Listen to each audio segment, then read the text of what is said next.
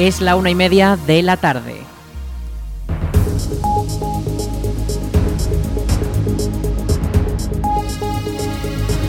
Buenas tardes, jueves 21 de septiembre comenzamos el espacio para la información local en el 107.4 de la FM. Les habla Rich Gómez. Aquí arranca una nueva edición de la Almunia Noticias.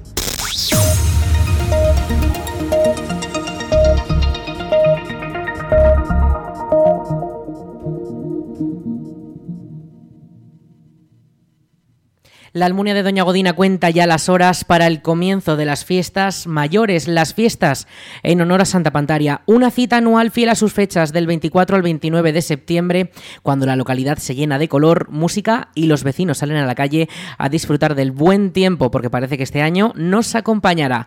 Por delante, varios días llenos de eventos con una programación que alcanza los más de 100 actos en total y que son para todo tipo de públicos, desde los actos deportivos como los festejos taurinos o los más tradicionales como los fuegos artificiales, las carreras o el desfile de carrozas. Escuchamos a Isis Moreno, presidenta de la Comisión de Festejos.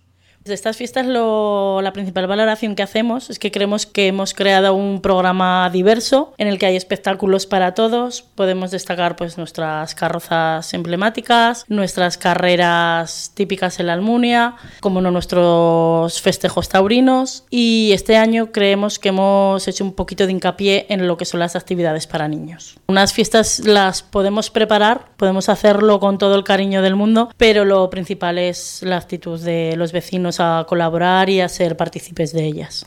Además, este año con novedades como las ferias inclusivas. Moreno explica cómo funcionan. Las ferias inclusivas consisten en que todos los días, de 6 de la tarde a 7 de la tarde, las ferias dejarán de tener sonido para aquellos niños o personas que puedan tener algún problema o muchos niños que van que vemos en las fiestas con los cascos porque no soportan los ruidos para que ellos también puedan disfrutar como cualquier otra persona de las ferias. Surgió de una compañera de comisión, Paula, porque ella sí que está acostumbrada a trabajar con niños y está más atenta a estos problemas que hay. Y luego, aparte, desde la comisión, como hemos colaborado con, tanto con la asociación Pera, de un chico de aquí de la Almunia, pues es como que una cosa nos llevó a la otra. La verdad que súper agradecidos con, con los compañeros de la brigada porque lo están dando todo en estos días intensos, con mucha presión, conmigo detrás metiendo más presión. Y ya solamente nos quedaría montar el escenario de la Viega Castillo, pero ese tendrá que esperar después de nuestro concurso de carrozas. El momento que da inicio a toda una semana de celebraciones es el del chupinazo que cada 24 de septiembre a las 12 en punto del mediodía suena en el cielo de la Almunia y avisa de que oficialmente han comenzado las fiestas. Tras él, los típicos pasacalles con charanga, las verbenas y un no parar de música por todos los rincones. Desde la comisión ya tienen todo listo para que pueda salir todo perfectamente. Aunque las fiestas ya han contado con los actos preliminares como el torneo de Rabino, el maratón de Guiñote o la noche de la coronación, donde se dio el pregón a cargo del pregonero de 2023, Juan José Moreno, en reconocimiento a su labor en la administración pública durante varias décadas. Una noche en la que también se presentó a las nuevas reinas de las fiestas, Patricia, Amaya, Paula, Ana y Araceli, y donde se despidieron las reinas salientes. El programa con todos los eventos puede consultarse en la aplicación móvil del Ayuntamiento de la Almunia y todavía sigue a la venta en las oficinas municipales. Del 24 al 29, la Almunia acogerá las fiestas para las que desde esta emisora les invitamos a que participen y lo pasen lo mejor posible. La Almunia Radio les desea unas felices fiestas de Santa Pantaria 2023.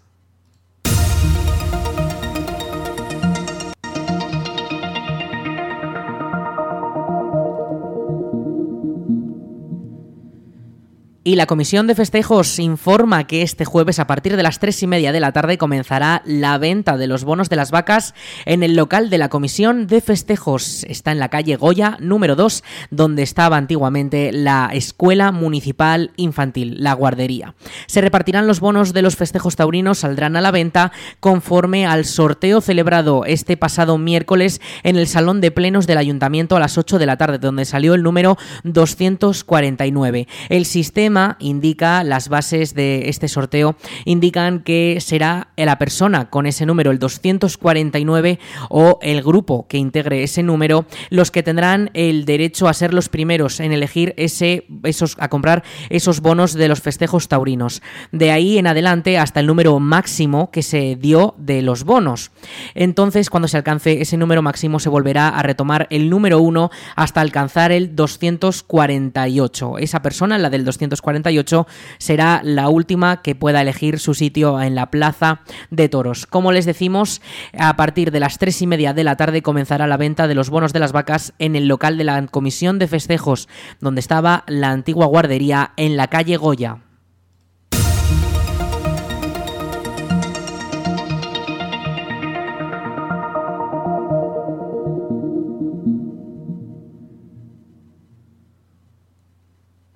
La denominación de origen cariñena celebra este sábado la edición número 57 de la Fiesta de la Vendimia, con la escritora Luz Gabás como invitada de honor. Será la encargada de encender la fuente de la mora de la ciudad donde comenzará a brotar el vino.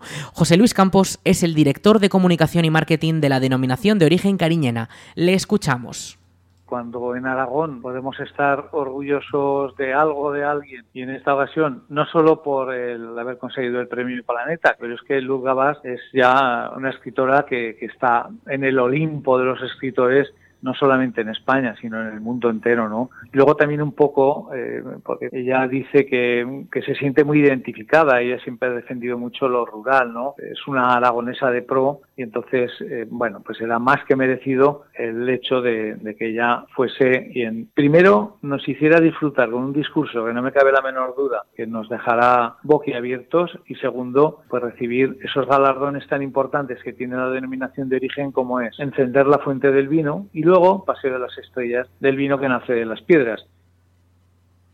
La fiesta de la vendimia se trata de una cita anual en la que se muestran los grandes vinos y la potente gastronomía de la zona que engloba además a los municipios de Alpartir y de Almonacid de la Sierra. Unas jornadas para los amantes del vino en las que podrán degustar los caldos que elaboran las distintas bodegas que forman parte de la denominación. Dentro de los blancos, eh, rosados y tintos que se producen en Cariñena, en función de la bodega donde se vaya uno a proveer, pues ahí podrá degustar distintos vinos. Hay vinos eh, jóvenes que son más frescos, más, más fáciles de beber, eh, para aquellos que, que no tengan mucha tradición de consumo de vino y luego vinos pues más complejos, vinos con paso de por barrica, crianzas, reservas, grandes reservas. evidentemente va a haber una gran gama de vinos, de marcas y de cupacs, de, de, diferentes variedades de uva, aunque tanto la garnacha como la cariñena son las que por excelencia son las reinas ¿no? de nuestro territorio. Y una advertencia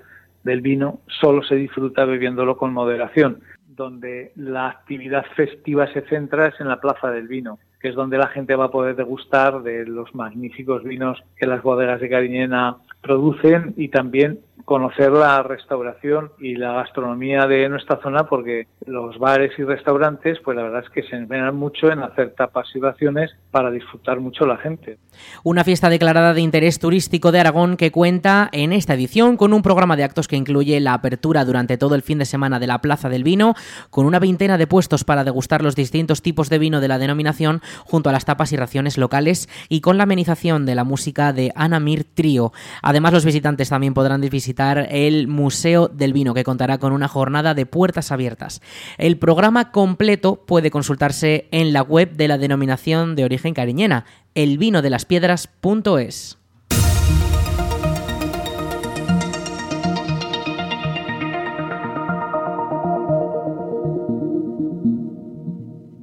El área de cultura del Ayuntamiento de la Almunia ha abierto las inscripciones para los talleres de dibujo, pintura y restauración de muebles. Las clases se imparten en el edificio del Matadero, dentro del Centro de Cultura Comunitaria de la Almunia, y se dividen en varios turnos. El aula de dibujo y pintura comenzará el 18 de octubre con el curso de iniciación dirigido a los niños de entre 6 y 14 años los miércoles de 3 a 5 de la tarde y después el curso dirigido a mayores de 14 años de 5 a 9 de la noche. El curso acabará el 31 de mayo y el coste mensual es de unos 13 euros para los pequeños y de 27 euros para los mayores. Por otro lado, el aula de restauración acogerá todos los martes y jueves desde el 17 de octubre el curso de restauración y customización de muebles dirigido a jóvenes y adultos y con tres turnos distintos, a las 10 de la mañana, a las 3 de la tarde y a las 8, con un coste de 27 euros por trimestre y una duración de dos horas por sesión.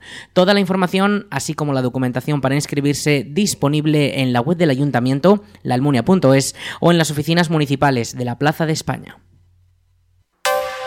El Ayuntamiento de la Almunia de Doña Godina informa que este próximo sábado 23 se celebrará una batida de caza mayor por parte de la Sociedad de Cazadores de la Almunia. Será en el paraje de la Loma del Convento, también conocido como Fontellas, de 8 de la mañana a 6 de la tarde. Y se verán afectadas las sendas de Algueceros, El Viti, Menchu, Barrachina Fontellas, Valdigendo, Alberto y La Sima. Desde el consistorio piden a los deportistas y turistas que respeten todas las indicaciones y señales colocadas los propios cazadores en los accesos al paraje para garantizar la seguridad de todos. El Centro de Educación de Personas Adultas ha hecho pública la oferta de estudios gratuitos para el curso 2023-2024, donde los interesados podrán inscribirse hasta el 16 de octubre en los cursos como la preparatoria de acceso a grado superior, grado medio o el graduado en educación secundaria a distancia. Además, también se oferta la preparatoria para el acceso a la universidad para mayores de 45 años o este año, como novedad, el curso de digitalización aplicada al entorno profesional o la preparatoria para el nivel B1 de inglés, sin dejar de lado, por supuesto, los habituales idiomas como el inglés y el francés en varios niveles, la iniciación en el aragonés o los cursos de español como nueva lengua. También las inscripciones permanecen abiertas para clases de distintas temáticas y áreas como historia del arte, historia de Aragón, matemáticas, lengua o el uso de informática y nuevas tecnologías. Toda la información puede consultarse en el teléfono 976 81 25 46, lo repetimos 976 81 25 46 o también en la web del Ayuntamiento de la Almunia, laalmunia.es. Recuerden, abiertas, las, abiertas hasta el 16 de octubre las inscripciones para matricularse en los cursos gratuitos que ofrece el Centro de Educación de Personas Adultas de la Almunia de Doña Godina. El sábado 30 de septiembre se celebrará el cuarto rally fotográfico Gigantes y Cabezudos Antiguos de la Almunia, una carrera contrarreloj para conseguir la mejor foto digital en la que salgan los gigantes y los cabezudos de la comparsa antigua de la Almunia de Doña Godina. Se trata de la cuarta edición de este concurso organizado por la Asociación Gigantera de la Almunia y la Asociación Cultural El Ojo Vago y que cuenta con numerosos premios y dos categorías, una juvenil y otra de adultos. En el caso de la juvenil son tres premios de 20, 30 y 40 euros para las tres mejores fotografías. Para los adultos hay hasta siete premios de entre 50 y 150 euros. Las bases del concurso con todos los requerimientos y especificaciones sobre las fotos que van a participar pueden consultarse desde la web del Ayuntamiento de la Almunia, laalmunia.es. La fecha límite para inscribirse es el 23 de septiembre, un día antes de que comiencen las fiestas de Santa Pantaria.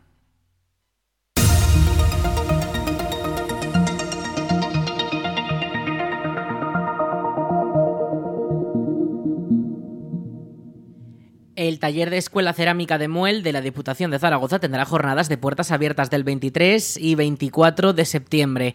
Dos días para disfrutar en familia en los que se han programado actividades gratuitas en grupo para promocionar y dar a conocer el mundo del barro. Lo explica la directora del taller Escuela Cerámica de Muel, María Jiménez. Días 23 y 24 de septiembre, el taller Escuela Cerámica de Muel abrirá sus puertas para realizar actividades relacionadas con la cerámica y acercar esta tradición a las familias, a los niños y adultos que nos visiten. Los grupos son reducidos para ofrecer la mayor calidad a los visitantes y que puedan disfrutar y conocer nuestra cerámica tradicional. Las actividades consisten en una visita guiada donde a través del visionado de un vídeo adaptado a las edades del grupo se les explicará el proceso de la cerámica desde el inicio, donde solamente tenemos un trozo de barro hasta que se convierte en una pieza terminada y decorada. Conocerán las temperaturas de nuestros hornos, los tiempos de cocción, la forma de esmaltado y, y podrán ver a una de nuestras decoradoras pintando una pieza. Después comienza la parte práctica, donde con ayuda de nuestros alfareros podrán modelar una pieza de barro, realizar su propia eh, creación. Y posteriormente pasarán a la zona de los tornos y podrán tornear su propia pieza, que unos días después, cuando ya esté seca, podrán pintarla y tener un bonito recuerdo de la cerámica de muel. Una vez terminadas las actividades con el barro, pasan a esmaltar un vaso de cerámica, lo cocerán en nuestros hornos con la técnica del raku. Esta técnica es japonesa y ofrece unos resultados espectaculares en muy poco tiempo. Y por último, los más pequeños de la casa podrán decorar su propia pieza. Tendrán a su disposición una figura de barro y podrán pintarlo como a ellos más les guste, pues poniendo a prueba su creatividad. La principal función del taller Escuela Cerámica de Muel desde su creación en el año 1964 ha sido la recuperación de la cerámica tradicional. Y en estos momentos nuestro objetivo principal es difundirla y que las familias y los visitantes que quieran venir a estas jornadas conozcan cómo es nuestra cerámica, cómo se ha recuperado y cómo está evolucionado, cómo está evolucionando, además de conocer el oficio de alfarero, la dificultad que tiene y que pongan en valor el trabajo que aquí se realiza diariamente. Las actividades tendrán una duración de dos horas y es necesario reservar plaza ya que son limitadas. Los interesados pueden hacerlo llamando al 976 14 52 25. Lo repetimos 976 14 52 25. La visita incluye una guía por el centro de una media hora de duración para ver qué instrumentos se utilizan en el proceso de la cerámica, cómo son los aparatos con los que se trabajan y podrán recorrer los talleres. Al mismo tiempo se les explicará la historia de las instalaciones de la cerámica de Muel y el proceso de creación de las piezas de cerámica. Los propios alfareros mostrarán cómo es su trabajo y habrá una exposición para comprobar cómo ha evolucionado la técnica de la cerámica. Toda la información puede consultarse en la web de la Diputación de Zaragoza, dpz.es.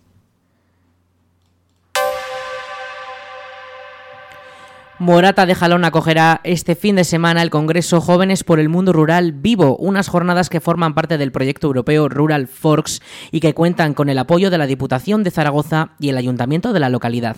Un evento abierto y gratuito que busca ser el punto de encuentro y reflexión sobre el papel de los jóvenes en los entornos rurales. Escuchamos al diputado delegado de Cooperación al Desarrollo de la Diputación de Zaragoza, Rubén Estevez. enfocada a empoderar a los jóvenes eh, en el mundo rural para mostrarles eh, todo lo que tiene que ver con iniciativas que hay eh, en el entorno del, mundo rural, que son muchas y, muy variadas. Han participado un total de 15 jóvenes que comenzaron la expedición ciclista del el 23 de agosto por diferentes puntos de la provincia de Zaragoza y finalizaba el 3 de, de septiembre. Todos ellos tenían entre 18 y 30 años y como os decía, pues la idea es eh, eh, bueno, pues empoderar y mostrar, digamos, todas las eh, iniciativas enfocadas a una serie de valores de los objetivos de desarrollo sostenible para, para que vieran la realidad de emprendimiento que hay en nuestra, en nuestra provincia. Las jornadas están organizadas por el proyecto Rural Force, cofinanciado por la Unión Europea y que ha unido durante el verano a 30 jóvenes en dos rutas de en bicicleta por Aragón y Castilla y León para descubrir las buenas prácticas de soberanía, sostenibilidad y emprendimiento en zonas rurales. Ahora estos jóvenes pondrán en común lo aprendido y reflexionarán juntos sobre la experiencia. Desde Morata están orgullosos de poder acoger estas jornadas. Escuchamos a Nerea Marín, concejala de gestión cultural del Ayuntamiento de Morata de Jalón. Estamos muy, muy contentos de que se dé visibilidad al mundo rural, a la gente joven y con objetivos de sostenibilidad, de desarrollo donde las mujeres también están muy presentes y, y, donde se da a conocer eso, que la vida en el mundo rural también hay innovación, que hay mucha más vida de lo que se piensa y que que estamos encantados de que se haga en Morata de Jalón. Por su parte, la coordinadora del proyecto Erasmus Plus Rural Forks, Edurne Caballero, ha querido destacar el funcionamiento del proyecto. El objetivo del, de Rural Forks no solamente es que esos jóvenes conozcan la realidad o las experiencias concretas de los entornos rurales, sino que además lo cuenten y lo expliquen, porque Rural Forks es un proyecto de comunicación en el que los jóvenes han tenido que integrar todos esos conocimientos y luego trasladarlos. Y se han trasladado en forma de, entradas en redes sociales súper divertidas, os animo un montón a que las veáis. Han escrito textos en, la web que redactan sus cuadernos de, viaje. La inauguración del Congreso será este viernes a las 7 de la tarde, donde se les dará la bienvenida a los asistentes. Seguidamente se presentará el proyecto y el primer día finalizará con un cineforum. El sábado 23 el grupo de jóvenes realizará trabajo interno y por la tarde las actividades estarán abiertas al público, con tertulias, mesas redondas y un tiempo para reflexiones conjuntas. Tras la cena llegará el tiempo para disfrutar con la propuesta artística. Un espectáculo de telas, poesía y música seguida de un concierto acústico y una sesión de DJ. Ya el domingo quedará clausurado el Congreso a las doce y media de la, de la tarde con la recogida de todas las conclusiones de las mesas redondas. Todas las actividades del Congreso tendrán lugar en el Centro Cívico y la Biblioteca de Morata de Jalón en la Plaza Agustina de Aragón y los espectáculos y musicales en la Plaza de España. La programación al completo puede consultarse en la web de la Diputación de Zaragoza, dpz.es. Y ahora vamos a repasar el tiempo, la previsión meteorológica y vamos a dar unos pequeños avances de cómo tendremos la meteo durante los primeros días de fiestas.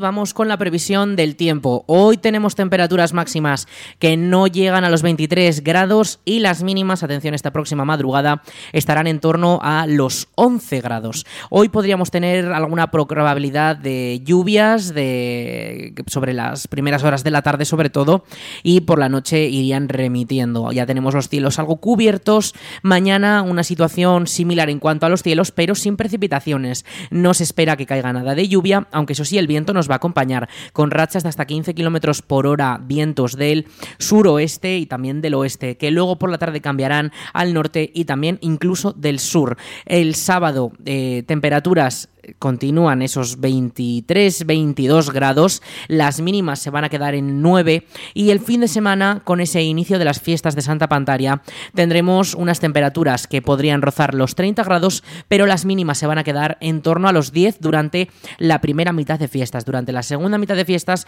sí que podrían subir un poquito más hasta rozar esos 15 grados. No se esperan precipitaciones durante por lo menos los primeros días de las fiestas, aunque sí que podríamos tener algo de nubosidad.